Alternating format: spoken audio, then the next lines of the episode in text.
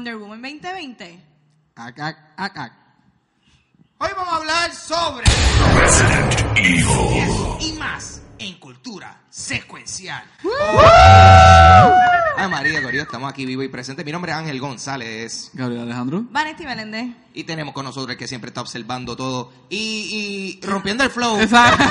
Que cuando estamos haciendo cosas nítidas. ¿Y el qué es eso? Yo no me lo esperaba. El Watcher. Eso no sale en la Biblia. Ya, vamos allá. Eso no sale en la Biblia, eso no es legal. Eh, y hoy, hoy me tocó a mí, hoy como el, como el tema del día de hoy va a ser Resident Evil, que fue el tema que yo traje a la mesa en el día de hoy. Pues nosotros vamos a tener a, a- a la gran y preciosa Vanesti aquí, Sí. diciéndole a ustedes lo, la noticia, lo más reciente que ha pasado Claro que sí. Corillo. Mira, wow, soy Wow. Ángel. Este, vamos a ver. Vamos. Las patillas. Sí, falta todo eso. Yo no soy tan funny como Ángel, pero voy a tratar con las noticias. ¿Está? Yo, yo voy a ti, yo voy a ti, yo voy a ti. Mira, arrancamos. Alan Tudyk, de Firefly y Rogue One, se unirá al elenco de la serie animada de Harley Quinn del streaming service DC Universe. Nice. Al ser contratado como el voice actor del Joker. Mm. El elenco ya cuenta con Jason Alexander, Wanda Sykes, Jim Rash, Chris Maloney, Kelly Cuoco, que sabemos que es de, de Big Bang Theory, Sí. y quién será, obviamente, Thank la you. voz de Harley Quinn. So, ¿Qué pasó? ustedes piensan de Alan Tudyk como el Joker? Este Jason Alexander es George Costanza de Seinfeld. Yo estoy casi seguro que mismo, sí. ese Eh, mismo. ¿Sí? Ok. Co- co- ¿Qué, qué hay con el reparto de esta, de esta, de esta Eh, serie? Como que-. Está súper bueno. Está, Hay muchos sitcoms corriendo. Eh, sí, no, definitivamente. Eh, Alan Tudyk, que a mí me gusta ese actor. Yo, yo siento que era un buen comedic actor. Sin embargo, yo no lo había escuchado a él hacer un... eh, o sea, no, exacto, no lo he escuchado hacer voiceover. No dudo que él lo haya hecho anteriormente. Sí. Ah, bueno, eh, sí, cuando él era el droid de, de, de Rogue One. So, técnica- sí, so- sí. so técnicamente eso es un voiceover work. Eh, so cool, no, yo, yo me interesaría ver una interpretación del Joker de parte de él. Claro, yo creo que la gente está acostumbrada un poquito a lo que es un Mark Hamill, pero me gustaría ver algo de Alan Tudyk. Alan Tudyk también ha trabajado, creo que fue el persona, creo que hizo en una película ya animada de DC de, de Superman. So. Sí, Nice, y el primo de él también es muy famoso, Alan Middick. Este también se pasa por ahí también, así que... Qué so funny. Y, y lo bufiado de Alan Tudyk, que él, es el- es el segundo de dos hermanos. El primero era Alan One One Dick. Dick. Ah. Eso ha sido todo cultura secuencial. Gracias, Corillo. Qué Después te los cancelaron. Mira, pues, es más, ponme el celular, ponme el celular a cargar porque no voy a llegar. Por favor, ponme el celular a cargar. Vamos para la segunda noticia. Yo no sabía qué difícil era esto. No es fácil. No es- Yo estoy en la posición de Ángel y de- esto no es fácil. De momento esta pendeja de leer noticias es como que, wow. Yo no estudié. Yo no estudié para esto, Ah. definitivamente. Eh, mira, Gal Gadot anunció en sus redes sociales que la fecha de estreno de la película Wonder Woman 1984 ha cambiado. Wonder Wow. Woman ahora estrena el 5 de junio del 2020 Wow, Wow. 2020. en vez de la fecha original que era 2019, que iba a salir como más o menos para noviembre, dice aquí. Sí, estrenada en noviembre de Ok, 2019. mira, los rumores son que está corriendo que se atrasó la película para hacer reshoots e implementar la historia de Flashpoint. Yo voy a mo- vomitar cada vez que pon- digan el tema de Flashpoint. Yo no, Sí, de verdad sí. no aguanto más, sinceramente. No, Flashpoint, Flashpoint. No, Flashpoint, tiene que Lo que la Flashpoint. gente no sabe es que la mayoría de las películas tienen reshoots. Eso Sí. es como que ya a given, ya hasta sacan una fecha específica para hacer reshoots. Pero Lo que sí es evidente que hay, hay un, un delay de la película. Obviamente se cambió para verano. Que maybe es que ellos quieren head start esta temporada de verano para el 2020. Puede ser, puede ser. So, who knows? ¿Qué Ah, ustedes creen? Yo me escribo a una teoría que en un programa que se llama Cultura Secuencial una muchacha dijo Sí. que yo creo que están atando esta película al éxito de Aquaman. Si Ok. Aquaman no es exitoso, ellos van a ahorrar a todo el mundo excepto Wonder Woman, así que la van a aguantar hasta... Esa es mi teoría. Puede ser, puede Pero ser. yo la digo. Eh, de- a mí no me preocupa en lo absoluto. Porque, tú sabes, si nos dejamos llevar por la calidad de la primera Wonder Woman, Ajá. o sea, no, no pienso que sea por problemas de, de- de dirección o visión. Eh, probablemente lo que están diciendo ahí es como que ellos están, como saben que Wonder Woman de todo lo que están trabajando Sí, ser, cinemáticamente, eh, las películas de DC es lo más sólido que Sí, tienen. sí. Es como que, bueno, vamos a asegurarnos de que tengamos un futuro por delante todavía. Exacto. Sí, mano. Mucha gente dice que también es como que para no competir el mismo año con Captain Marvel. So, Mm, I don't no know, creo, de verdad. no creo. Yo creo que es más lo de que están velando si va a ser un desastre el futuro del DC Universe, así que van a hacer ese como que el ancla. Ok. Tercera noticia. Ah. AMC reveló que el quinto episodio de su actual temporada será el último episodio ¿De qué serie? en el cual aparecerá Rick Grimes, Walking, Ah, Dead. Walking Dead. Ok, estoy leyendo. Este último episodio llamado What Comes After verá a Rick enfrentar su pasado al estar teniendo problemas en mantener la paz y el futuro que él ha apoyado a crear. Oh, yeah. Ya se confirmó que Andrew Lincoln volverá a la décima temporada de Walking Dead para dirigir un episodio. Uno nada más.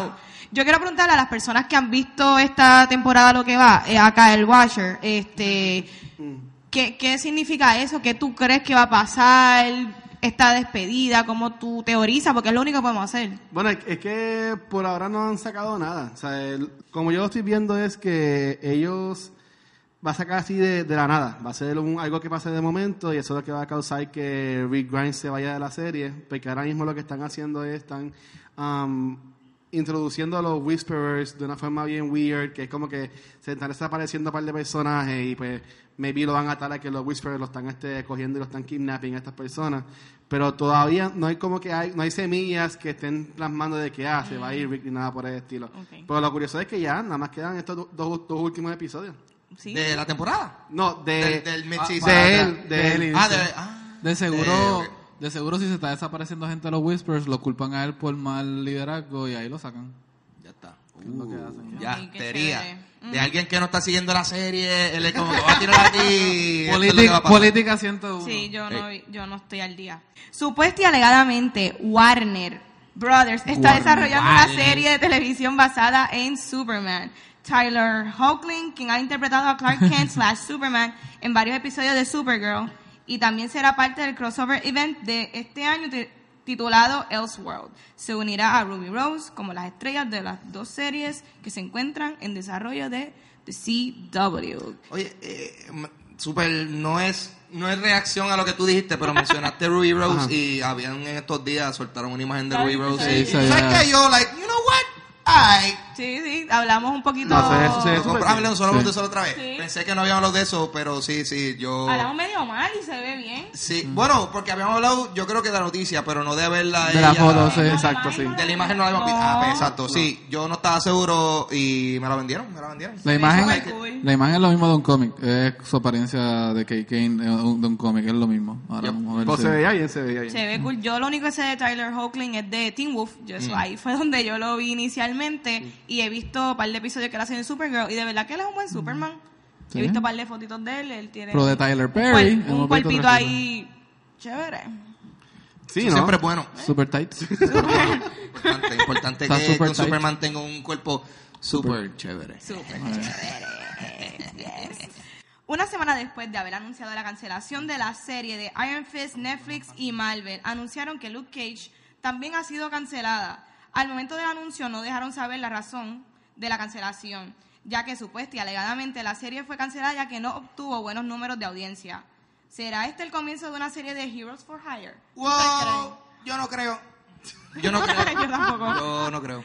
Yo creo que se fueron con Thanos. Este, yo no Esa sé. es buena, cop out. Yo pienso, mira, yo pienso que este es el momento perfecto de que si esta gente quiere atar eh, el mundo de Netflix, de Marvel, con lo- el mundo cinemático, eh, usa la excusa. Yo estoy seguro que, tú sabes, hay razones, o sea, de, de que quizás esta temporada no fue tan buena como la primera, eh, Iron Fist que nunca fue buena, ¿tú me entiendes? Eh, so- o sea, obviamente hay razones por las cuales la están cancelando, pero sería si quisieran atar la, la- el mundo cinemático y esta serie, este es el momento perfecto. Si no lo hacen ahora, no lo van a hacer nunca. definitivo. No, lo van a hacer nunca.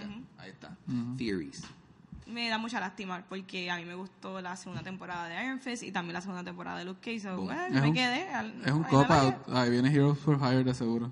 ¿Tú crees? ¿Tú crees? Yo Yo, creo que yo no. entiendo que sí. Es la, repetición de los cómics de ellos. Los cómics de, los nin- de ninguno de los de estos personajes fue famoso también y se cancelaron y los unieron y se hizo famosa. Aquí lo que viene es Heroes for Hire. Wow. Eso no, Vamos es, eso si no, es es, no es duda. Nice. Ah, pues mira para allá. Está bueno. O sea, la historia se repite. sí. maybe. So, Anyway, Mira, las plegarias de todos ustedes han sido eh, llamadas, van a ver más Iron Fist, puede ser. me da Es igual. lo que querían, ¿verdad? Lo que querían. Ah, ¿Quieren saber los estrenos de noviembre de Netflix? Por favor. Mira, entre ellos está No, no, no. noviembre 1, Bram Stoker's Drácula, está Doctor Strange. este, De nuevo, tenemos Doctor Strange no estaba allá. Ellos como que la sacan y sacan y vuelven, ponen, no. exacto. También está Planet Hulk, que asumo que es la película animada, ¿verdad? Sí. Ujú. Noviembre 2 está House of Cards, eh, sin Kevin Spacey, obviamente, sabemos No. que no va a estar. Eh, noviembre 4, Pirates of the Caribbean, At World's End, no es la mejor de, de ¿Cuál es esta- esa? ¿Cuál es? ¿Cuál? La tercera, esa es la tercera, la tercera. ¿Es la tercera? La que se van para... Es que yo dejé de Yo creo que es la segunda. última, Yo dejé de pero- verla de la segunda. Yo entiendo que es la última. Y hay una que se llama Love. Shira and the Princess of Power. Ok. Ah, Novie- Shira, Shira and the Princess of Power es la Sí. serie animada del Pero- remake este. ah, Pero los- Love, sí, ¿cuál sí. es? Ok. Noviembre 22. Mystery Scene Theater. 3000. Mystery Science. Wait. Mystery Science, una temporada nueva de Mystery Science. Sí. ¿En serio? Sí, loco. Y yo dije Mystery Scene. Sí, sí. Eh, ¿tú, tú viste que ne- porque Netflix le había... No, yo vi, la, yo vi, yo vi aquí la, la recién de, de un día. A mí me encanta la Mystery Science Pues Theater. Netflix había, había, tú sabes, trajo esa serie de nuevo, la Sí, sí, revivió, sí. ya habían hecho una temporada, pues ahora están- van a soltar otra. Hay un- hay un- baby. en, la, en la- el segundo episodio de la nueva temporada, este, también una, una película que es un rip-off de coreano de, eh, de Godzilla. y después ellos están haciendo un chiste de como que I'm not getting anything on the radio. I think it's reggaeton. Y empiezan a ponerlo, como que bien gracioso. Vean, vean Mystery Science Theater, gente. Está es bueno. bueno para la salud.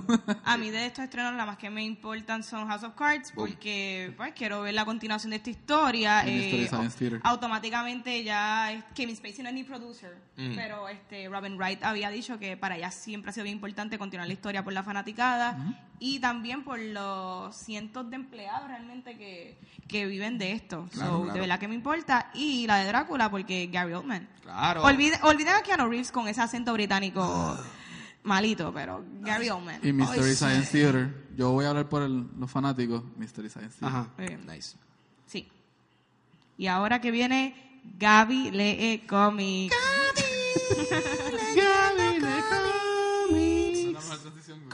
Con espejuelos y sin Todo es awkward. Está, papi, estamos ahí.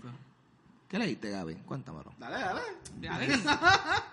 Yo leí para esta semana cómics. Y Ah. vamos a ir con estos cómics antes que se me caiga aquí. Ajá. Este, la primera reseña de esta semana es Old Lady Harley por Frank Thierry, Inaki Miranda, Eva de la Cruz y Dave Sharp. Esto es DC Comics. Old Lady Harley básicamente es una copia de Old Man Logan. Si saben de la historia de Old Man Logan de Marvel, que Wolverine obviamente está viejo y en otra vida, en un mundo posapocalíptico. Pues Old Lady Harley es lo mismo. Está en un futuro posapocalíptico. Ya Joker no existe, no existen varios héroes. El mundo se ha dividido como que se ha fragmentado. En México ahora se llama Lexico. Porque el ex Luthor como que lo conquistó. En Canadá hay un chorro de zombies, nadie sabe por qué. Y en Estados Unidos la presidenta es Power Girl. No sé por qué. Este, pues tenemos que este Harley de- eh, Harley está buscando supuestamente la pista de que alguien le dijo que Joker todavía estaba vivo, parece que Joker todavía está por ahí. Sin embargo, lo importante de este cómic es cómo Harley se ha convertido en la Deadpool de DC Comics. Eh, este es- este cómic tiene como que muchos chistes, mucha gracia de Harley Quinn que alude a mucha cultura popular. Cuando llega como que a la ciudad de Nueva York, rápido empieza a decirle esto se parece a un episodio de Twilight Zone. Y después aparecen un montón de robots como Batman y dice, no, esto es Westworld. Y empiezan a hacer como que gracias así. Ok, ok. Y pues sí, Harley Quinn es como que la Deadpool de, de DC, abiertamente. Eh, está interesante, no sé para dónde se puede ir porque es una miniserie de cinco ejemplares. Así que no se lo recomiendo, pero Pero DC, ella, reference ella to había hecho eso antes. sí, es la referencia a Westworld, sí. Ah, porque si te fijas bien, Warner Brothers compró HBO también. Ah, pues, pues, pues todas esas licencias están ahí con ellos entonces pero pero Twilight Zone no porque Twilight Zone es ABC eso es Disney Ah. y eso ellos no lo pueden tocar pero como quiera eso en, lo- en los cómics ellos se, se pasan unos a los otros y no No hay problema con eso. no para todavía no Eh, la segunda reseña y esto tuve que sacarla de de, lo- de la guarida y de las cajas más viejas es Resident Evil Fire and Ice por Ted Adams Chris Briscoe, Lee Bermejo, Sean Cristo, John Nimberg y, y, y Wildstorm FX. Esto es Wildstorm del do- 99-2000 que sacaron esta serie de Resident Evil. Espérate, esto es Resident Evil Fahrenheit, so este es el crossover de Resident Evil y Game of Thrones. Exacto. Sí. Mira, lo creo porque si tú crees que las películas son bien crazy, Ajá. este cómic is just out there. Eh, el el T-Virus es como que viejas noticias y ahora es el G-Virus. Y el G-Virus muta como que los animales y hay como que hombres lobos, hombres pingüinos, como que were penguins, were walruses. Hay animales de todo tipo aquí corriendo. Esto se trata sobre un, e- un equipo de Stars que está compuesto por Patrick Brady, Falcon Rosa, Quan Williamson y JC Alcorn. Son los personajes más estereotípicos que, estereotípicos que puedes O imaginar. sea, que no son ninguno de los originales de la... No, porque esto es un spin-off, pero la fórmula de los cómics noventosa, de Wildstorm y estos grupos como Youngblood y etcétera, Ok. está bien presente aquí. Eh, después, a mitad de serie, te das cuenta que existe otro virus que se llama el X-Virus. El X-Virus crea como que este monstruo peor que Nemesis. Y ellos destruyen, o sea, este equipo de Stars se dedica a destruir todos los eh, experimentos que hace Umbrella Corp. Y al final se da como que en un pan-out, después que ellos destruyen los laboratorios, te das cuenta que ellos estaban trabajando para Umbrella, que el que les mandó hacer la misión era Umbrella, porque el científico que lo estaba haciendo era se había escapado Rogue y estaba haciendo cosas por su cuenta. Ok, eso va un poco a la par con alguna historia de los Tiene juegos. que ver ya. todo con las películas, ¿sabes? Como que bien relacionado Sí. que está pasando en las películas, no tanto a los juegos, pero mucho a las películas, así que se los recomiendo. Wow, qué recomendación más dudosa. yes. Está en el tema. Este, está, está el tema por eso, todo el tema, bueno. Whatever that. ya cumplí, así que no me espérate. Y finalmente, lo que aludí al principio, este, Mars Attacks número uno por Kyle Starks y Chris Schweizer, esto es Dynamite Entertainment. Ah, hicieron otra serie de Mars Attacks, ¿se acuerdan de esa película, gente? Claro, Sí, claro que sí. buena. Excelente, es una excelente película, pues Mars Attacks es una serie de cómics que fue adaptada antes que las películas, antes de la, de la moda de estos superhéroes y adaptaciones de cómics. Y este, pues fue una, una de estos bien exitosa. De hecho, en esa película hasta sale Jack Black, si no se acuerdan. Sí, salía muchas... Sí, sí, sí, sale Jack Black. Esa película yo la vi hace par de años atrás y yo, diablo, todo el corio que Sí, sale aquí. sale mucha low gente. key". Jack Nicholson, Tom. Jones, sale medio mundo en esa película. Eh, en esta historia vemos como un padre y su hijo, un padre veterano mayor, eh, que tiene un hijo que es como que no es un fracaso de vida, sino que no, no, no, no tiene una vida estable. Está, hablando, está visitando a su papá en un asilo y ocurre el ataque marciano durante que esto esto está pasando. Ok. Y este, nada, se escapan y el hijo parece que tiene una un chance de redimirse entre su padre por medio de, de esto, de salvarlo. Ah. Pero yo quería, este, lo que yo quería ir es que si se acuerdan en la película, ¿ustedes se acuerdan cómo mataban a los aliens? Era con música. Eh, Indian Love Code de Slim Whitman. De- la canción esa por lo alto. Sí. Eh, yo quiero preguntarle a ustedes qué canción ustedes usarían para explotarle los cerebros a los extraterrestres. Este, Killing me softly. Killing Me Softly. Oh, Sí. ¿Por los Fujis o por los...? Sí, los Fujis, muy bien. Fugees. Son muy, muy Este- buenos. Muy, por eso no los mataría, solo los pondría Los más... duerm- los los pone a dormir. Yo diría suavemente del Big Crespo. Eh, porque lo va a poner a bailar a todo el mundo y ese es el momento en donde los podemos matar, ¿tú me entiendes? Van a estar distraídos por los ritmos eh, seductores del Big Crespo, ¿tú me entiendes? El merengue. O, merengue. o se ponen a bailar o se ponen a hacer otra cosa que también necesitan En un detenerse a- en un avión, así que... Sí, sí, tú sabes, viajar a Ma- escala. Viajar solamente. Ahí, ahí, tú, ma- ahí tú matas dos pájaros ¿Qué? con un tiro. Tú picheas, tú picheas. Tremendo. Tú picheas. Tremendo. Yo estoy bien triste de ser Pájaro. partícipe de, de ¿Dónde está esto ahora mi mismo. premio? Estoy bien triste. ¿Dónde está mi Me encanta, Acho Vanetti. Yo te aplaudo que tú no sabes lo que está pasando, en verdad. ¿Dónde está mi premio? A mí no me da ni risa. Tú dices, ella like, I don't get it. El, Big Crespo es un avión, I don't get it. Yo sé lo que él hizo en el avión. It's like, sí, él pidió... Pero it's not even funny. Mira, Gaby, mira. Ah, escucha, escucha, Gaby, te la está montando. No es mi culpa que ella no entiende las sutilezas del lenguaje. A mí lo que no me gustó fue lo de dos pájaros. Ya, yo no entiendo, yo no entiendo, porque a todas estas lo que hubo fue un pájaro. Que sepa. ¿Cómo quedó? Pa anyway, ¿De dónde eh, sale el segundo? ¿de Ajá. dónde sale el segundo pájaro? No sé qué estamos hablando ya, Corillo. Este, no, yo, la canción que yo pondría ¿Cuál tú es pondrías? Loving You de Minnie Riperton. Esa es la de... Encanta. sea, Porque eso es bien alta y explo- explotaría bien brutal. Watcher, ¿qué canción tú usarías? Cualquiera de trap de esas que yo no sé. Una de esas porquerías. de verdad. Cualquiera de trap, chico, tienes que elegir una. Pero una de Anuel. La que le gusta a ustedes de Anuel, una de esas. Eh, ah, la que, la, que, la que me gusta de Anuel. La- ¿Cuál? cuál, Tú sabes cuál es. ¿Cuál? ¿Cuál? Ver, Dime. ¿cuál? Porque si a mí me gusta y tú sabes cuál es. No, ¿cuál no, la una que le gusta a ustedes de Anuel. Yo no sé, a mí yo no sé nada de eso. Tendrá que Pero, ver. Ay, por, ay, por ay. música mala yo Vamos a escuchar la estación Esas preguntas escucha. esotéricas tuyas, cara. Eh, la canción que a ti te gusta, yo no te sé decir el nombre de una canción de, de Anuel, literalmente. Pues una de, pues hacemos un Ah. playlist y la ponemos en shuffle y ya. Ahí está, ahí está. Ah, bueno, eso. Pues muchos pájaros entonces. Pues mira, este, eso sería todo por esta semana. Vamos a ir con el tema de la semana. ¿Tú estás yendo rápido? Sí. Resident Evil, baby. Ajá. Esto es simple y sencillo. Eh, Dame caballero, Resident Evil es una serie de video, principalmente de videojuegos, survival horror, que comenzó en el 1996. Es una serie hecha por la compañía de videojuegos Capcom, creada por Shinji Mikami, que el de esa serie pasó a hacer otros videojuegos, pero principalmente Resident Evil es su bebé. Eh, Sí. so, voy a hablar, voy a hablar, voy a dar una breve sinopsis de cómo comenzó la serie. Ok, ok, Porque muy en bien. verdad, tú sabes, esto es una serie que ¿Es se garete. Claro. La historia comenzó en las montañas de Arklay.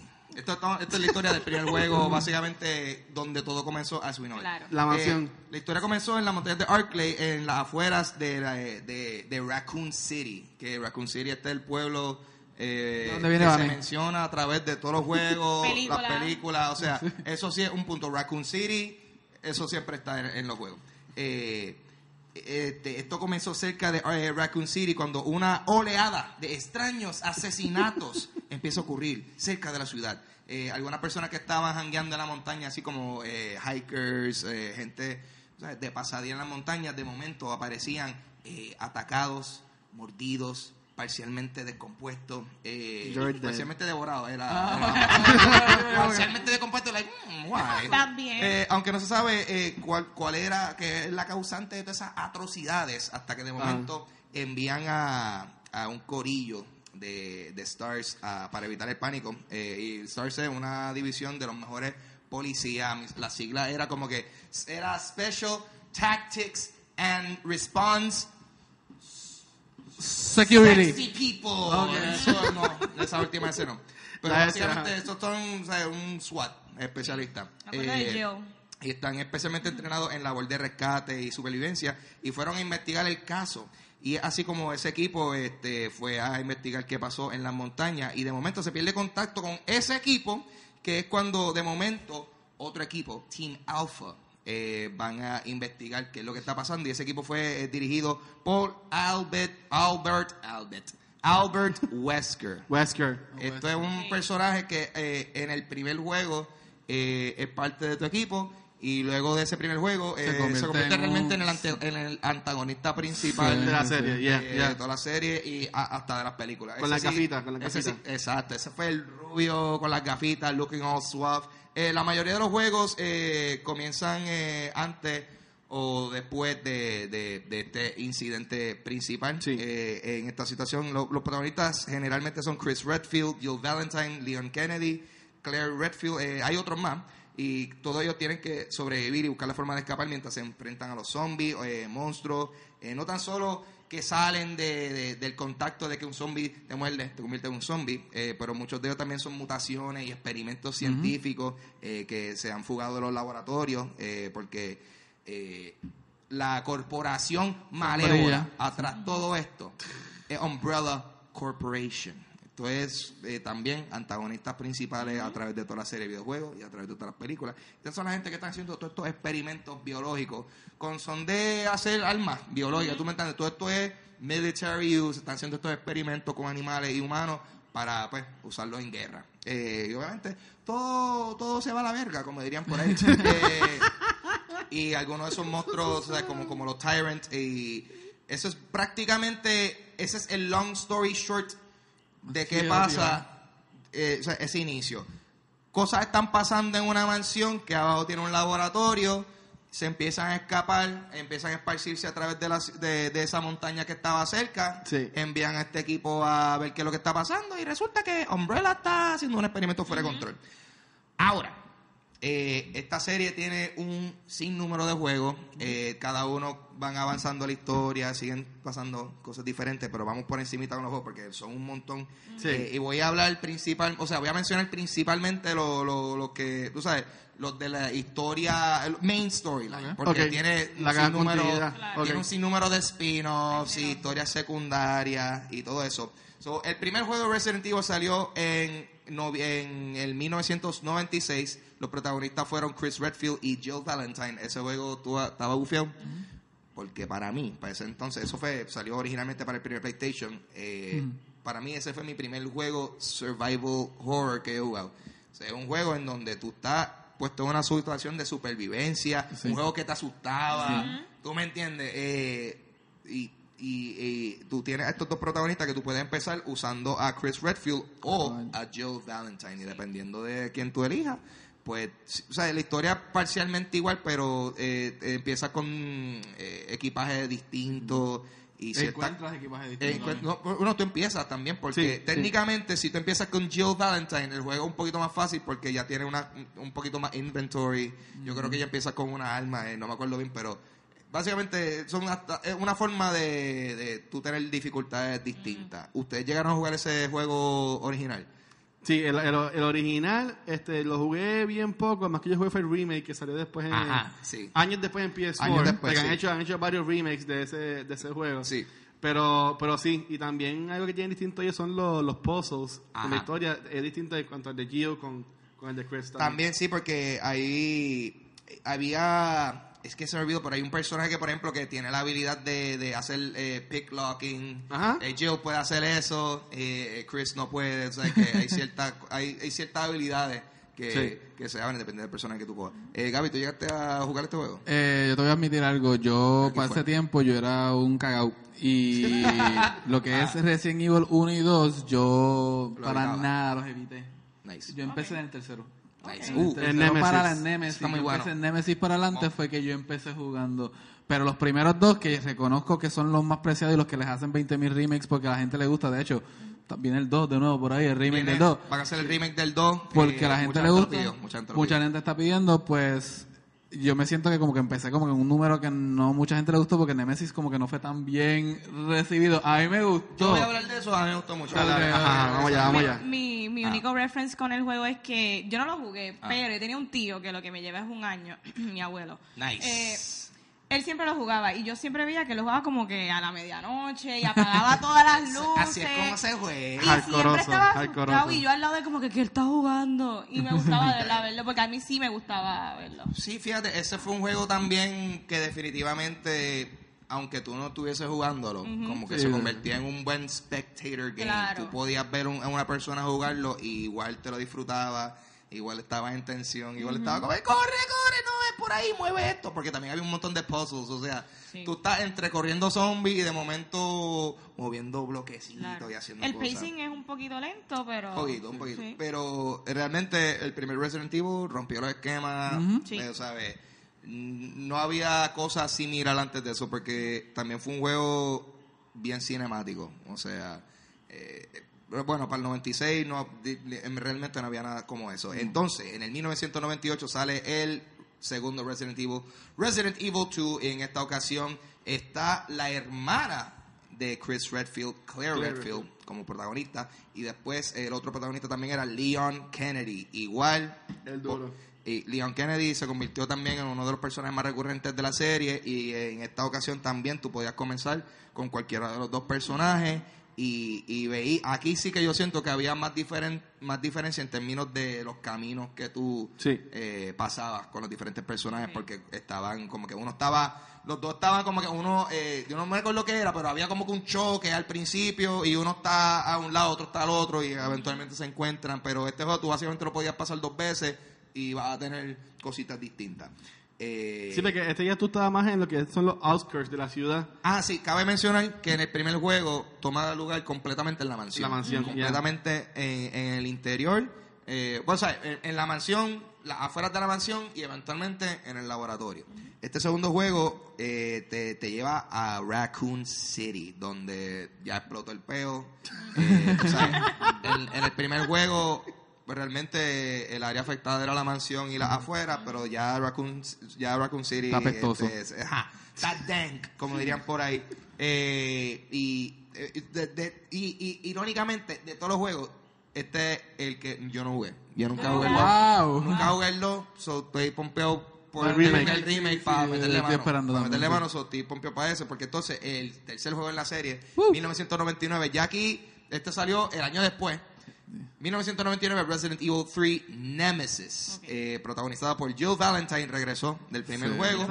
Y Carlos Oliveira, o sea, este eh, en este juego tú no juegas como dos personajes diferentes, pero este es uno de los o sea, personajes protagonistas de la historia. Aquí tú estás full con Jill Valentine, pero en esta ocasión tienes un antagonista que te persigue a través del Mano, juego. en todas las benditas partes y no hay Sí, forma. O sea, tú lo puedes sacar o matar, pero es inútil porque a la próxima que tú abres una puerta y hay un loading, él Estaba se él, Él aparece está de nuevo. Pero él, él- él, si tú eras babioso y, y tratabas de derrotarlo en todas las confrontaciones, él te soltaba piezas de una pistola. es que tú Que montar al final. podías armar y tener Sí. una pistola super cangre, pero obviamente tienes que tener babilla. O, o, como yo, un Game Shark. Un game y ya. Eso, me recuerda Tramposo. A- de Biohazard, que realmente Ah. los personajes están constantemente atacándote. eso. Yo, ¿Quién sabe? ese, tú estás hablando de ese, el último tuyo, Ah, ¿verdad? exacto. Yo, ese también, no le he jugado, pues, jugué un demo de eso y yo estoy like, yeah, this, this is super spooky, Sí. me gustó mucho. Eh, entonces, vamos ahora para el próximo juego, Code Veronica. Sí. Entonces, ya aquí, eh, este es de los primeros juegos que yo siento que empiezan a, a- a- a- a tratar de romper, porque el tercero también era en Raccoon City y en diferentes laboratorios y áreas adyacentes. Ya este tercero, eh, ya Code Veronica, eh, es en una isla y está explorando eh, otras otras facetas de la historia. Es como un 3.5. Ajá, sí, porque... Es un spin-off.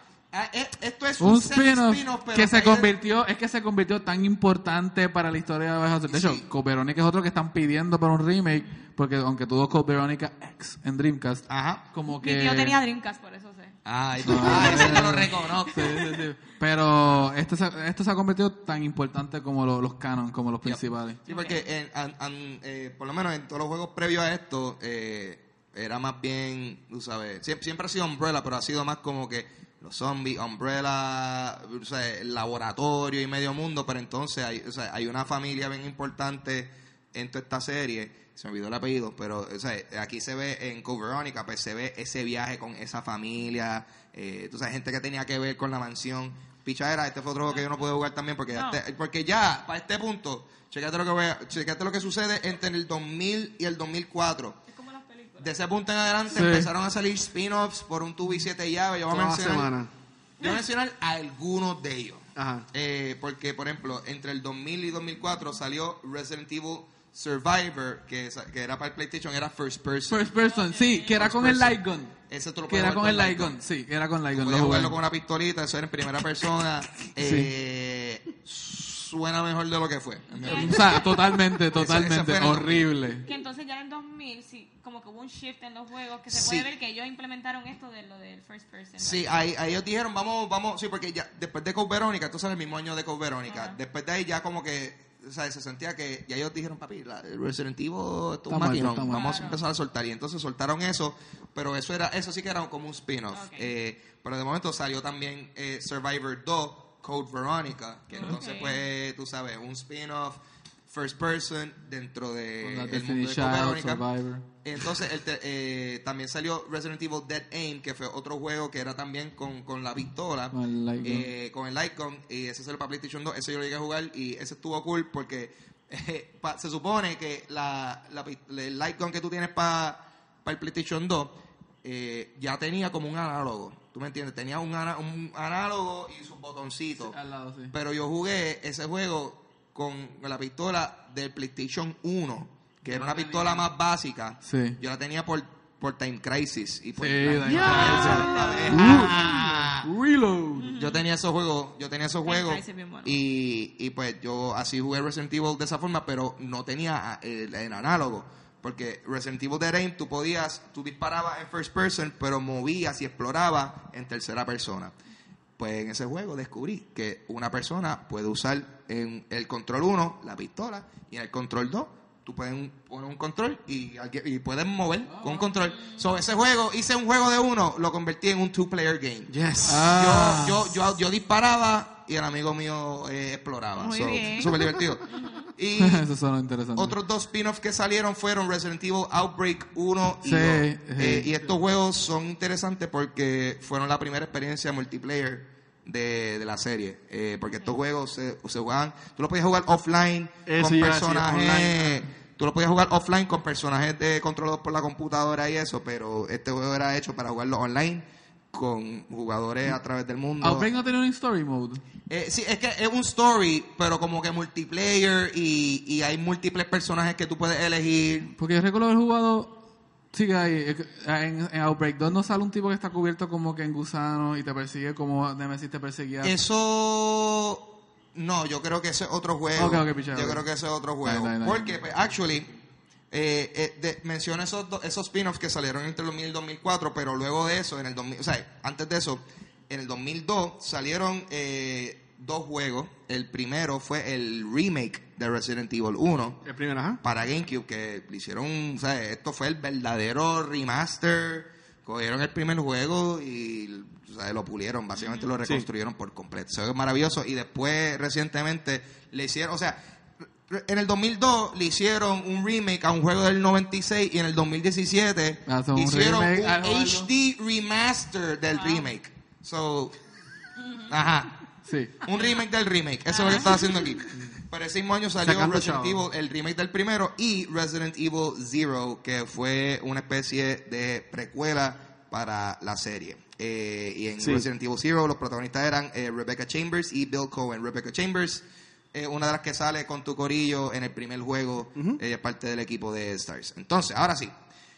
Eh, para mí el más el juego más importante de la serie Resident Evil es Resident Evil 4 que salió en el 2005 eh, Ese es de protagonizado- sí ese es el juego en España ¿qué carajos está aquí? Sí, sí, ¡Lárgate, sí, sí, cabrón! sí, ¡Yeah! ¡Hablan de español! Sí. este juego está brutal Los zombies un forastero. ¡Un forastero! Yacho, ese era el juego que ese era el juego que si tú sabes español you're- Relajo, you're- vas a Detrás de relajar. ti, imbécil. Ah, está atrás de mí. Vamos.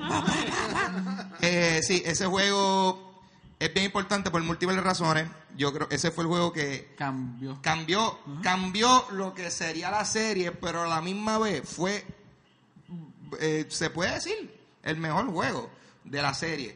Irónicamente, de ese punto en adelante, trataron de emular tanto lo que el éxito de ese juego que pues decayó eh, de ese punto en adelante de la serie. Pero ahí está, tenemos a Leon Kennedy que está tratando de rescatar a la hija del presidente Ashley de uno un culto básicamente que está en, en España y un viaje bien brutal. Eventualmente sale Albert Wesker, eh, pero en esta ocasión lo bufiado era que no eran zombies, eran, Exacto. eran básicamente gente civil que estaban infectados por una plaga. Se llamaba así, no era la, la Las plaga. plagas. So, eh, un juego interesante era como que no son zombies, but son super creepy como quiera. Este juego, si no me equivo- equivoco, también cambió lo que es los mechanics del juego por primera Yes. vez. Ya tú podías virar, ya tú podías andar. Antes era un poquito más stiff lo de las cámaras. Aquí no, tú tenías una cámara que se movía Sí, porque- 160, así que como que... A todas estas, to- casi todos los juegos hasta ese punto, eh, tú lo jugabas con, lo- con- se llama una, no son- las cámaras estaban fijas Overhead. en esquina, Eh, y lo cual era un elemento técnico que también no tan solo le añadía la atención, sí. pero también era por, eh, o sea, fue un, lo hicieron para poder también hacer unas gráficas eh, superiores para el mundo, ya que realmente, imagínate que el, lo- en los mapas, los niveles de los Resident Evil antes del 4, imagínate que era una imagen y los personajes tridimensionales se mueven por esa imagen. Pues ya de, de ciertos juegos en adelante, pues son polígonos 3D, polifados. Pero entonces, todos esos juegos, eh, siempre la cámara estaba fija. Esta es la primera vez que tú tienes la cámara como que atrás de ti. Eh, el juego se movió más a ser de horror y miedo y eso, a un Acción. poquito más de acción. Sí. El 4 todavía tenía un buen balance de elementos de horror Y y acción. Sí. Los demás, not so much. Vamos a hablar del quinto, que del 2005, que diga. Yo que no me salió, acuerdo de ese. que diga, 2009 salió Resident Evil 5. Sí. Regresa Chris Redfield y en esta ocasión eh, tenemos un nuevo personaje que se llama Shiva Alomar. Eh, Este juego está, está bufio porque fue el primer Resident Evil en el cual tú lo podías pasar cooperativo. Ah, wait. Ok. Este, este es el que tú puedes jugar dos, eh, los dos personas y ella tiene un hacha, un, Ah, un machete. exacto. ¿Ese era el 5? Sí. Yo pensé que ese era el 7. Sí, el, el 5, no. No, el siete- Eh, eh, eh, eh, sí, y en este, pues básicamente, ellos lo que hicieron fue, eh, they double down en, la, en, la, en las mecánicas del 4 en términos de disparar y la acción y todo eso, pero se fueron más acción y pichadera tanto a la tensión y... Esto es PlayStation Scares. 3. Sí, ya esto Ah, es- ok, pues sí, esto, esto Sí. lo jugué, esto lo jugué. Con mi hermano. De hecho, y mi hermano Sí. no, nunca jugaba. Y era como que, muévete, no, Lambón. Y era como que la pelea constante decirle que para dónde pararse. Porque aquí también, que no sé, se hizo en el 4, pero aquí los, los hordes de los zombies Ah. son infinitos. Ah, sí. Como aquí ya son infinitos. Antes tú matabas a los dos otros que tenían una parte tres. y ya aquí no, aquí siguen, siguen llegando. Y hasta había un modo cooperativo online que era, pues, fend up hordes. Y era como tú te Sí, defendías eso contra es ellos. Mercenaries. Sí, Eh, exacto. eh, también es un modo que salió desde, yo creo que desde el segundo Resident Evil, que un modo que ha seguido eh, apareciendo en toda la serie. Pero ya de ese punto en adelante, ya la serie no, em- em- yo pienso, en mi empezó a decaer en términos de calidad y todo eso. Aunque antes de eso habían juegos de Resident Evil que no eran los mejores, pero de ese punto la serie y su enfoque se fueron más en acción. Bastante paralelo a lo que estaba pasando también con las películas, que vamos a hablar de eso ya mismito. Lo Sí. bueno es que de las películas hay mucho menos películas de lo que hay juegos. Pero, Eh, pero lo curioso es que esos dos fueron, fueron los más vendidos. El cuarto ahora mismo es el juego más vendido de la serie y el quinto es el segundo más vendido. Y el cuarto es de los juegos que más ports tiene. O sea, ese juego salió originalmente exclusivo para GameCube. Después lo llevaron para PlayStation 2. Después le hicieron lo, lo- le hicieron un port para Xbox 360. Esto ha salido Sí. hasta, yo creo que hasta para iPad ha salido. se- Luego sí. O sea, lo- sí, yo creo que han... Para los Nokia también. Yo creo que está- Ajá, el Engage tiene Sí. estos. eh, Un Razer. pero el Razer, exacto. Eh, pero entonces, después de eso salió eh, Resident Evil 6 en el 2012. Este yo no lo jugué. La decepción. En lo absoluto, porque La decepción. Estaba todo el mundo, o sea, lo- porque ya uno estaba con la boca con el mal gusto del, del quinto y de momento el 6 fue como que se fueron más por encima.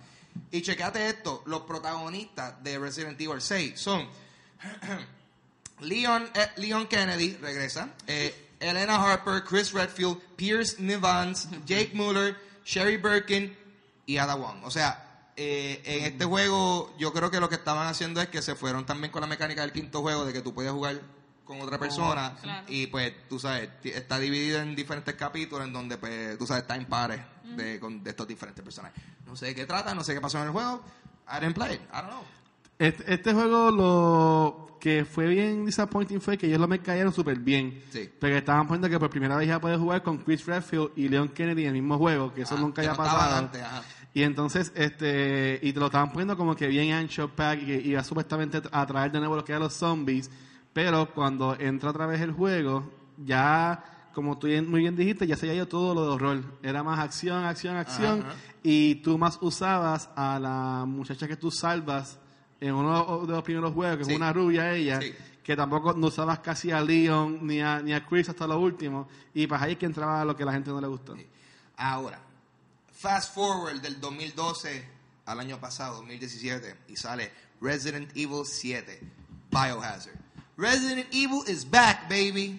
Este, no- yo no le he pasado porque yo jugué un demo que salió del juego y le he jugado en varias ocasiones que alguien que lo tiene. De la cocina. Muy bueno. Da- Corillo, ahora sí, este juego es completamente en first person eh, y cuenta un... O sea, yo no sé de qué es exactamente la historia y tengo entendido que sí tiene... ah, o sea, tiene Hay una tiene- historia, pero... Tiene la, la historia eh, eh, va atada con, la, tú sabes, con el mythos de Resident Evil. Para Sí. el principio no lo parece. O sea, por lo menos lo que he jugado, tú estás, con- like, tú estás en esta situación donde un cabin in the woods, creepy stuff, pero es totalmente en primera persona y eh, ahí, ahí sí que puedo decir que ellos se fueron de vuelta en crear horror, crear tensión y crear estas situaciones incómodas de que tú no sabes si va a sobrevivir. Y yo pienso que eso es lo que tienen que hacer. Sí, lo, lo cool de la historia de este juego es más, sí, más en todo lo que es drama, lo que es horror suspenso, porque es este esposo que la esposa lo llama, Sí.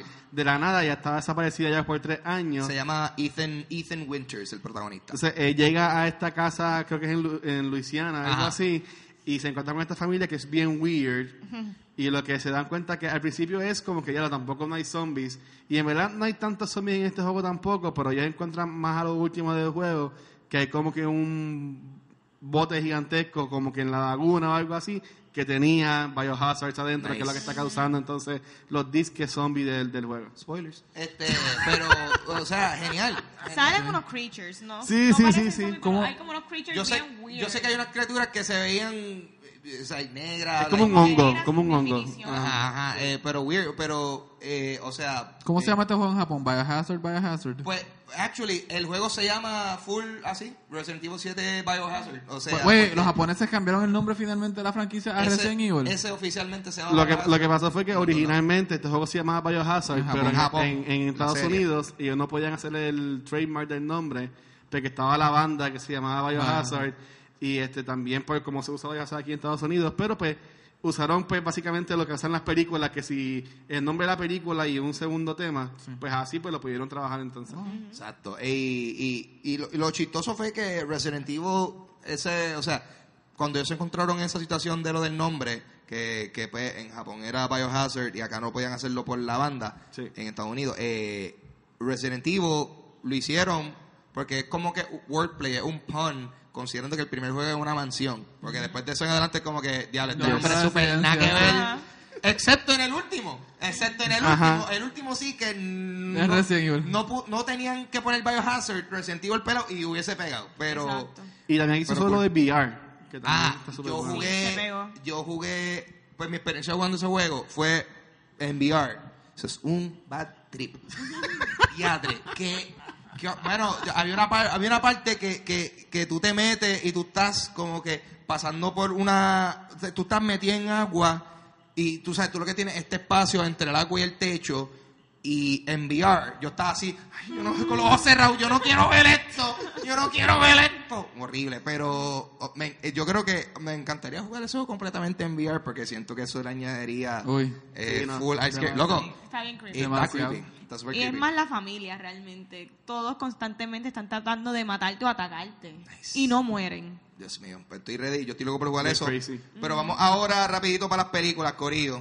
Eh, este, este, esta franquicia de videojuegos fue tan y tan popular que le hicieron una adaptación de, de, de- de- de juego a película. Para bien o para mal. Indudablemente, indudablemente, la adaptación de juego a película con más películas que ha existido, longer lasting, eh, realmente la franquicia de videojuegos en película más exitosa, porque Sí. no ha habido otra. Totalmente. Also, eh, casi por lo general, casi todas las películas eh, basadas en videojuegos fracasan. Eh, Resident Evil ha sido un palo. No es que las películas son particularmente buenas, Pero la o- siguen haciendo. La vendido. siguen haciendo. La siguen haciendo. La siguen Y la haciendo, gente sí. la sigue viendo. Mira, Claro. Sí. eh, vamos a hablar sobre las películas. Ninguna de las películas es canónica dentro de la cronología de los videojuegos, pero sí adaptan eh, ciertas tramas eh, de, que incluyen eh, a personajes de la, de la serie. Por ejemplo, en las películas sí ha salido Jill Valentine, eh, Claire Redfield, Chris Redfield, Albert Wesker, Leon Kennedy, Ada Sí. Wong. O sea, han salido ciertos personajes de la serie. Eh, el director de la, de, la, de las películas y la persona que ha sido también responsable por estas adaptaciones de, de Resident Evil ha sido eh, Paul W. S. Anderson. Eh, a mí se me pudo buscar cuáles han sido algunos de sus otros trabajos. So, Mortal Kombat Kombat. de Ah, 1995. la mejor adaptación. Para mí la mejor adaptación. La mejor. Mira, Mortal Kombat. Hacho, en verdad me arrepiento. Este episodio Empezando por el soundtrack. Kombat. Mira, déjame decirte. Mortal Kombat y su película. O sea, todo el mundo se acuerda de Mortal Kombat. Ninguna otra película ha hecho eso. Me gustaría haber ido a un rave en esos tiempos. Claro, ningún. Dude, y déjame decirte que Mortal Kombat, los juegos, no tienen ninguna canción que tú escuches tú. Mortal Kombat. Pero La la, la película. canción para la película, Sí. todo el mundo la asocia con el juego. Yo recuerdo cuando Genial. chamaquito que esa, pel- esa canción pegó aquí en una estación de radio, no sé si era la Mega, la tenían que poner como que a los dos minutos finalizando cada hora, porque la gente la pedía tanto, porque sí, la ponían, que la repetían y la repetían. Fíjate, y la pero repetían. esa Mortal Kombat sí, en algún momento me gustaría hablar de esa película porque esa sí que fue, esa fue, you know, esa fue semi-loose adaptation, pero bastante sólida throughout. Sí, sí. A mí me gustó. Anyway, vamos a hablar Pero de... qué cosa, ¿verdad? Que este director ha hecho Adaptación adaptaciones de de videojuegos. juegos. En te- sí, y sí, tú sabes, está cool. Yo fíjate, yo no sabía que él está en eso. so ahora hace sentido que Este él hubiese director es el brincado. esposo de... De De Mila Mila Jovovich. Jovovich. Yes. Que es la Eso protagonista eh, en ¿Cómo todas se llama las esto? Eso películas. es Alice. ne- nepotismo, nepotismo. nepotismo. Vamos a hablar de esto. Sí. Eh, la protagonista de, de todas las películas ha sido Alice Abernathy, que es Mila Jovovich. eh, y este es un personaje eh, que tiene rasgos, eh, tú sabes, un personaje que se convierte medio overpowered Sí. ya para el final de la serie, pero este es un personaje que no existe en los videojuegos. juegos, no. Un personaje, el personaje protagonista de todas las películas es un personaje que nunca ha salido en los videojuegos en ningún momento. Pero ahora sí, vamos a hablar sobre las películas. 2002. Estamos hablando de 2002, o ya esto fue el año en Yo donde recuerdo esto. ya salió, o sea, fue el mismo año en donde salió el Resident Evil Remake, para más decirte. So que ya antes de eso habían salido Resident Evil del 1 al 3, con Verónica y un par de otras cositas. Esta primera película trata sobre, a mí, a mí, a mí se me olvidó, pero es loosely based en el juego. Es la primera, en, la, ma- en la mansión. Ella se la levanta en la mansión. Van a una Sí. mansión, pero van con la intención de ir al laboratorio que está abajo. Lasers. A ver qué es la que hay. Muchos lasers picando a gente. Sí, porque lo que pasa Michelle es es la Rodríguez. escena de los lasers. Michelle Rodríguez sale en la película. No, Sí. la- lo mejor de la película que para mí al 2002, el soundtrack. Soundtrack. Slipknot. Slipknot. Kick Switch. Ah. El soundtrack estaba bien por encima. El soundtrack estaba bien por encima. Eh, sobre Resident Evil 2. Y esta película de, Ya creo... No, no, no. Eh, Re- la primera Resident Evil de todas Yo creo que fue la mejor. fue la mejor. Claro que sí. fue la mejor y fue la única que para mí genuinamente intentó de ser scary. Sí. Tú Y sabes. tenía una historia. Y Ajá, y tenía tú, historia. ah, you're all going to die down here. Y la nena esa holográfica. The eh, The Red Red Queen. Queen. The Red Red Queen. Queen. Después de eso, ninguna otra película tuvo sentido. Era más como que, pues. Sí. Ella era el villain. Pero El sí, eh, long Ella story fue que trancó la- Sí, long story short también resulta nos de- descubrimos que al final de la película Alice eh, un tipo de experimento or something. Porque She's- después she's al, fin- al final de esta película eh, tú sabes cuando se acababa la película, Alice está saliendo de como quien dice, después de todo el meollo que pasó, ella está saliendo como que de un laboratorio a una ciudad completamente devastada, que es Raccoon City, y ahí se acaba la primera película y empieza la segunda, que es eh, salió en el 2004, dos añitos después, y es Resident Evil Apocalypse.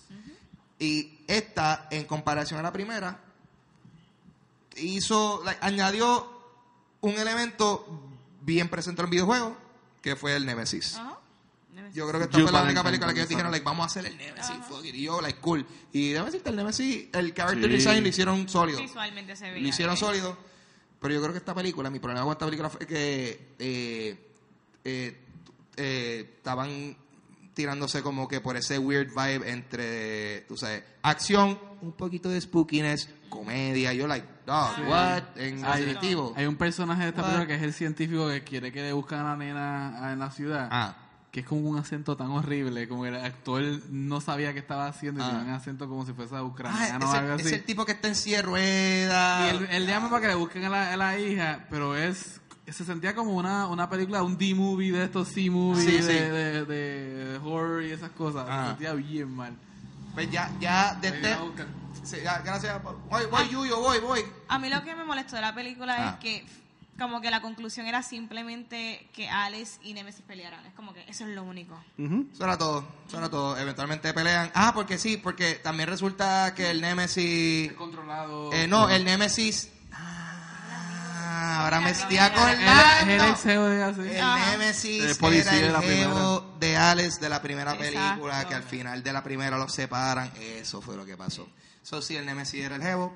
eh, eso no sale en los videojuegos. Anyway, vamos para la tercera. Ya este punto en adelante, we get a little foggy. Sí. Eh, 2007, Resident Evil Extinction. No me acuerdo de qué se trata. No, la- No, eh, es- esta es la el que empieza con Alice tratando de como que Hay una que ya está yendo para unos obstáculos la matan y cuando te das cuenta eh, hay un como que un campo en el desierto donde están clonando muchas Alices este porque en la segunda película lo que no te dicen es que experimentan ella y le dan unas habilidades especiales Sí. por eso que ella puede pelear con Nemesis y en el tercero ya plantean la cuestión de los clones y ella está por ahí partiendo caras porque ella puede Pero- brincar por el techo y caminar. y Yo, esas yo, yo cosas. voy a esperar que Ángel diga todas porque es que todo tiene una explicación. No, Sí, sí. esa es la Ah, wow. última película. Vamos así, voy ahora a tirar todas estas por para abajo, porque yo siento que como que Resident Evil, la primera, y Apocalypse fue ellos como que, ok, vamos a hacer estas películas, estas historias aquí. De la tercera para adelante dijeron, fuck it, vámonos al garete. Entonces, la tercera es 2000 en el 2007, Extinction, que la mencionamos. 2010 sale Afterlife. 2012 sale Afterlife era la 3D, disculpa. Esa es la 3D, la Sí. 3D, que se, se vendió como que un 3D experience. y esas cosas. Yo me acuerdo. Sí, sí, sí. Nunca la vi. 2012, Retribution. Y 2016, The Final Chapter. Salió William Levy, es lo único. William. Levy sale en la película, sale Ali Larder sale en la película. Yo no sé, es que yo I really don't no me acuerdo. Muchos, muchos sí. B-actors, C-actors. Sí, sí. No, y a este punto las películas son al garete porque como que eh, el, el personaje de Alice se convierte en una persona con superpoderes, super invencible. Es como que, Dios, ¿qué es esto? No, pero lo, lo que pasa es que ellos, como nuevo, ellos no se enfocaron mucho en el juego. La historia de, de las películas es que eh, ellos crean el virus para, un doctor crea el virus para curar a su hija, pero la hija como quiera se muere. Alice es una clon de la hija.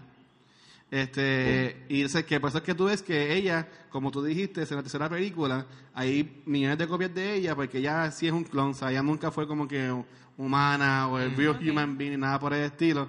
Este, porque la, la última película, eh, Mia Jovovich, como sea que se diga el nombre, también hace de la, de la nena, porque ella tiene enfermedad de que envejecen rápido. O sea, ella tenía como alrededor de 20 años, pero en la película se veía como un old lady. O sea, que ella estaba También queriendo- salía desnuda en todas las películas. ¿Qué? También salía desnuda en todas las películas. No sé, Mira, yo sí. en todas las películas. Pero, o sea, que, que, que ahí es que entonces entra, porque ella es tan overpowered y toda la cosa, que ella, ella en las películas le quitan y le ponen los poderes según para la historia, para Sí, cuál es sí. la historia. Pero más este corre porque ella era un clon de, de esta hija del doctor que querían curar, que al fin y al cabo terminó en nada. Y ahí pues ellos quisieron entablar lo que es Wesker, ah, pusieron a Leon Kennedy, Meh. pusieron a todo el mundo. By the way, Wesker en las películas. What the hell? What, bro? Hay una, hay una escena, creo que en la cuarta o en la quinta, que le caen a tiros encima y le pegan como 20 tiros Sí. y nada pasa. Sí, sí, este Wesker es como, como, es como John Cena, ¿tú me entiendes, papi? Like, undefeated. Like, Sí, Es Era que, Jill es que ellos, es que ellos en se, se inyectan eso... ¿Quién era Jill Valentine? En las películas, yo no me acuerdo cuál era. Jill, Jill salió ¿La en la segunda? segunda ¿Quién nada más. Sí, que después la, la- la hacen mala, allá la controlan, le empiezan a controlar la mente y ella se hace... Después sale rubia. Sí, yo me acuerdo de ella en la segunda. Sí. Eso y ese elemento de que la controlaban, eso eso sucede en los juegos. En el 5. Ah. En el 5. Interesante. Como un corazón. Ellos, pero, mano, pero ellos cogían como que ellos dicen, yo, yo quiero Esto eso, eh. esto, eh, esto de este juego que no es juego. Eh, Mira, si yo no me equivoco, la razón de por la cual hicieron todas estas películas es porque el director y, le- y su esposa, Mila Jovovich, este, consiguieron los derechos de la, de la franquicia como a tres pesetas o algo así. Sí, Eh, a un precio bien Y barato, bien. Y después, entonces, ellos quisieron como que sacarle todo la, el profit, la ganancia posible, y por eso seguían haciendo las películas, porque como que ya les habían vendido los derechos a ellos, ya Capcom no podía decir más nada de los derechos. Entonces, aunque no eran críticamente aceptadas, producía como que una, una ganancia y ellos seguían haciendo las películas. Y Mila Jovovich no, no es que actuó mal en las películas. Ella ella hacía lo que... Su action sequence estaban bien. Ella era Sí. una badass. So, yo No, no siento que ella hizo mal lo de ella. Es que no había ningún tipo de historia. Sí, es que yo creo que no. La vi, la vi. Eh, Era una pena. historia rara, pero era una historia que no se sentía para nada Resident Evil. Pudiese, esto pudiese haber sido una otra franquicia. Sí, le voy a meter cualquier otro nombre, pero ese era como que para vender a través Claro. Ha puesto President Evil. Ah, Wow. topical. Anyway, dame caballero, pero eh, la última película de esta serie que salió fue en el 2016. Pero en mayo del 2017, dame caballero, Salió otra. Se habló que se está trabajando un reboot de la película. Sí, ya, así de rápido. Y tenemos, sí, de, o sea, de la serie, de las películas. O sea, esto es un reboot full de la franquicia, pichándole a todo esto, Alex, todo esto que ha pasado. Y algo interesante es que eh, James Wan va a producir el reboot con un, eh, con un guion escrito por Greg Russo. Sí. So, de tú sabes, Russos con James Wan. con James Wan, el, actualmente uno de los exponentes de horror, eh, Sí, sabes, muy de- bueno. de- de la- del horror moderno. Conjuring. Tú sabes, yo siento que, Sí. que esto tiene mucho potencial. también considerando que la serie de videojuegos en sí está volviendo a sus raíces de ser algo más scary y de horror, hace sentido que las películas hagan lo mismo. I'm ready. Eh, yo siento que, yo, yo siento, mano, que si de, de los reboots que hemos visto, yo creo que Resident Evil es súper merecido de un reboot, considerando de que la primera película fue en el 2002. O sea, ya vamos, Ya a, vamos, ya vamos a casi, tú sabes, ya vamos como por o sea, un par de años, ¿tú me Para entiendes? cuando salga, a mí me llama 20 años de cuando salió la película. O sea, a ese nivel que es como que, Wow. de- o sea, tanto desde el, desde el elemento de la tecnología, de las gráficas que pueden hacer y todo eso, pero también de cinematografía. Yo siento que lo que ellos pudiesen hacer ahora con la propiedad de Resident Evil me interesa mucho y más con esa gente. Pero es producer, de que no es, hay que ver quién va a ser el director de, de estas películas. Pero, eh, pero el hecho de que él está ahí de producer, Envuelto, envuelto. eso- Sí. es como que el proyecto está en buena... Mira, no en ningún lado dice que eh, Paul Anderson va a estar ahí, ¿tú me entiendes? pero, So- no, pero él todavía tiene los derechos, me preocupa ese aspecto. mismo, sí, eso- porque eso si él mismo. los tiene y él como que Yo yo, quiero ser el aquí, director. como Exacto. que- pero Yo igual... quiero poner a mi esposa de nuevo. Igual todos sabemos que, tú sabes, un director puede estar dirigiendo la película, pero de- eso también depende de la maquinaria atrás de esa película, ¿tú me entiendes? So, a mí no me preocupa tanto, yo siento que es el momento para un reboot y anything will be better que lo que se ha hecho No hay manera de hacerlo peor. ¿Tú me entiendes? Ajá, ahora viene todo, everybody's a clone. Disculpa, disculpa que vuelva a lo del tema, pero este, entre medio de las películas hicieron varias películas animadas. También. Eh, 3D CGI de Sí. Resident Evil, que son, sí son bien buenas. Esto, sí, Son- sí. Sí. son bien buenas. que- salieron, salieron como dos y yo vi una y me gustó mucho. yo vi la del aer- aeropuerto, fue la que yo vi. Había una que era un aeropuerto. Sí. Esa es bien buena, como que Yep. eh, hay películas animadas de Resident Evil y están bien hechas. No son como Final Fantasy The Spirits Within, así que la pueden ver. Y, y- Y a todas estas, Wow. yo no he mencionado de que ajá, eh, hay mangas de Resident Evil, eh, han salido otros juegos como Resident Evil Revelations unido, Sí. los que han salido portátiles para Game Boy, para todo, pero hay Resident Evil por un, un tubo y siete llaves. Eh, pero yo creo que si te gusta, yo creo que los videojuegos definitivamente en este caso están mucho más sólidos que las películas. Y, Sí. Pero igual, si quieres ver una película triple A, yo creo que empieza a ver la, la primera. Pero es que estas películas están ahora bien en lo que están, en verlas en USA a la mediodía, un sábado. Hacho, yo no sé, ve la primera para cuando se acabe, que empiece Slipknot y tú, ¡Woo! Slipknot. sí. Aquí para cerrar con broche de oro. Sí. Hacho, ya, ya me cansé de hablar de Resident Evil, nos vamos. Vamos a hacer la, esto de la, de la película de la semana. ¡Oh! Dale. Damas y caballeros, la película de esta semana va a Sí, sí, ser. Esta la hicimos ya. La voy a coger de este lado porque nunca he cogido películas de este lado. Estas son las Blu-ray. Tengo miedo de que se caiga un pop. Son las caras, son las caras. Tranquila. Damas y caballeros, la recomendación de esta semana va a ser Coraline. Uh. En tiempo, en tiempo Oye. para Halloween. Oye, esta está súper buena. Esto es del From the director of The Nightmare Before Christmas, Coraline, a movie about people with buttons for eyes. eh, ¿Sabes que yo no he visto esta película? No, ¿cómo va a ser? Porque cuando yo fui a verla al cine, en la, en la, en la fila, eh, no sé, yo creo que me cayó mal la comida que me había comido y tuve que vomitar y me fui para casa, ¿tú me ¿Te entiendes? cayó mal? Eh, sí. ¿O era otra cosa? Yo- Sí, yo, yo voy sin bulímico. Yo estaba, ¡Eh, lo quiero cortar! No, eh, esta película No, nunca la vi. no. Mucha, Eh, gente, mucha gente no sabe que salió, esa película está basada en un libro por Neil Gaiman. Ah, Neil Gaiman de American Gods y esta y otra Nancy Boys. secuencial. Así que eh, es bien bueno el libro. Eh, Coraline también una buena adaptación. Así que esta animation. Sí, o sea, esto es full, o sea, si te, si te gustan las películas como Nightmare Before Christmas, eh, Corpse Bride, eh, and the Two Strings, otra película que nadie ha visto. eh, la vi, show. Hoodwink. Eh, ¿Qué más? Eh, eh, la, de este, la del otro Anderson, que es Fantastic Mr. Wes Fox. Anderson. Ya, Fantastic che. Mr. Fox, otra película de stop motion. Pero anyway, eh, Coraline, eh, definitivamente aprovecha que estamos en octubre. Spooky, spooky stuff. So, recomendada. Ahora sí. Se ha sido todo por cultura secuencial, pero no antes nos vamos que digamos quiénes somos y dónde nos pueden ver. Mi nombre es Ángel González. Ahí me pueden conseguir en mis redes sociales como Papo Pistola, en Instagram y Twitter. Yo tengo un podcast que se llama Dulce Compañía, disponible como audio en cualquier aplicación de podcast y también tiene su versión en video en mi canal de YouTube Ángel González TV.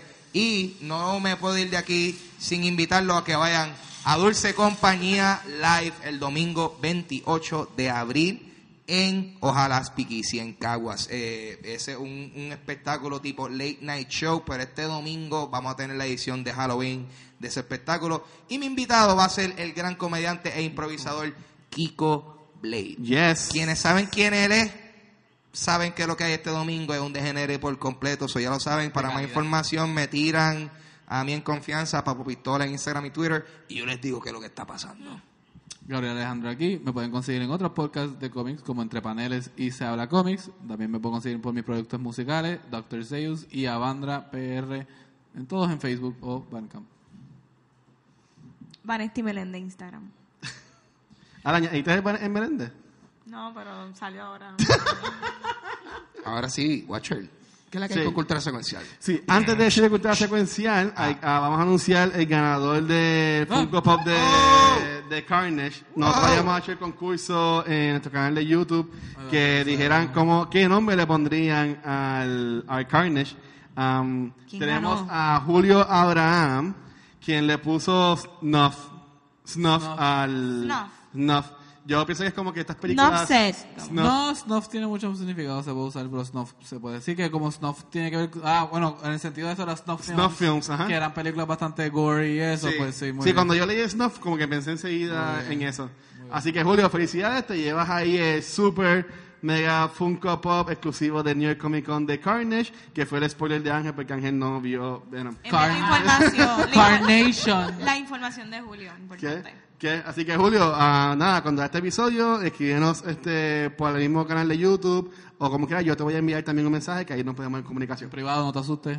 Así que, nada. Y a Cultura Secuencial los pueden conseguir en cualquier proveedor de podcast como Spotify, Apple Podcast, Google Podcast Teacher y también Tuning, Castbox y iBox.